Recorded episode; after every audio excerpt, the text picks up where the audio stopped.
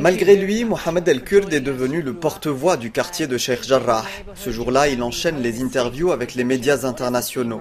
À 23 ans, le jeune homme est en dernière année de master en littérature au Brooklyn College. Je suis rentré de New York au mois d'avril dernier. J'ai quitté l'université en plein milieu du semestre. Je n'avais pas le choix, il fallait absolument que je rentre pour soutenir ma famille. Je suis l'une des rares personnes du quartier à parler anglais et à accepter d'être médiatisée.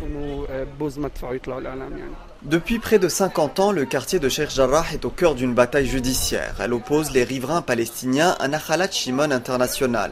Petit à petit, cette organisation de colons qui revendique la propriété du terrain met la main sur les habitations palestiniennes. En 2009, cette organisation de colons sionistes s'est emparée d'une partie de notre maison. Évidemment, cela s'est fait avec l'aide des forces d'occupation israéliennes. Aujourd'hui, un colon juif américain vit chez nous.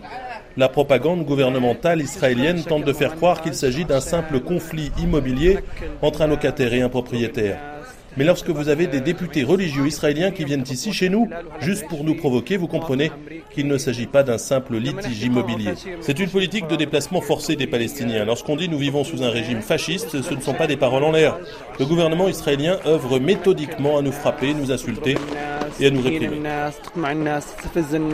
Grenades assourdissantes, police montée, canons à eau usée, Sheikh Jarrah est assiégé par la police israélienne. Régulièrement, les rassemblements des Palestiniens solidaires venus soutenir les habitants du quartier sont dispersés par la force. Je suis étudiant, mais je donne également des conférences sur les violences policières à des étudiants en première année de mon université aux États-Unis. Ces dernières semaines, je dispensais mes cours via l'application Zoom. Et il arrivait parfois qu'en plein milieu de mes conférences, mes étudiants à New York entendent des déflagrations ici à Sheikh Jarrah.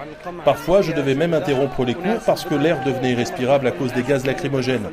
Mes étudiants ont très bien compris ce qui se passait ici. Mohamed El-Kult, qui a grandi à Sheikh Jarrah, secteur palestinien de Jérusalem-Est, voit son quartier changer de visage. Les rues portent toujours les noms des compagnons du prophète de l'islam, mais autour de chez lui, les colons, parfois armés, sont toujours plus nombreux à s'installer. Les colons bénéficient d'une impunité totale. Ils sont à l'image du gouvernement israélien qui commet des crimes à l'encontre des Palestiniens sans être inquiété. Ces gens font ce qu'ils veulent et ils n'ont de compte à rendre à personne. Ces criminels sont un pur produit de l'entité sioniste.